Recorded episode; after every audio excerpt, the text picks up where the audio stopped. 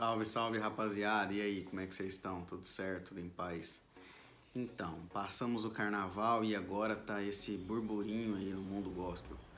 Pô, Jesus na Sapucaí, quem é esse Jesus que a Mangueira colocou na, no sambódromo? Como é isso?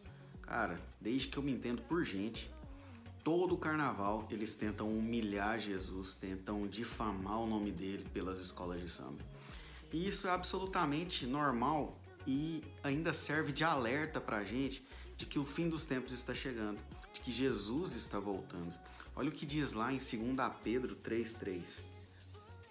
Antes de tudo, saibam que nos últimos dias virão escarnecedores com as suas zombarias, andando segundo as próprias paixões.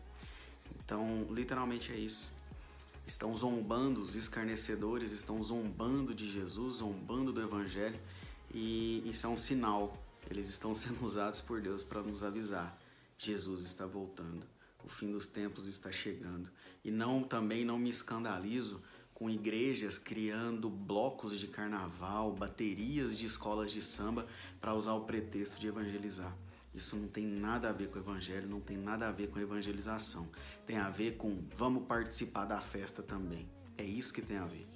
Então, eu não quero aqui condenar a igreja X ou a igreja Y que tem uma bateria de escola de samba, mas para mim não tem nada de evangelismo. Para mim isso é vamos participar da festa.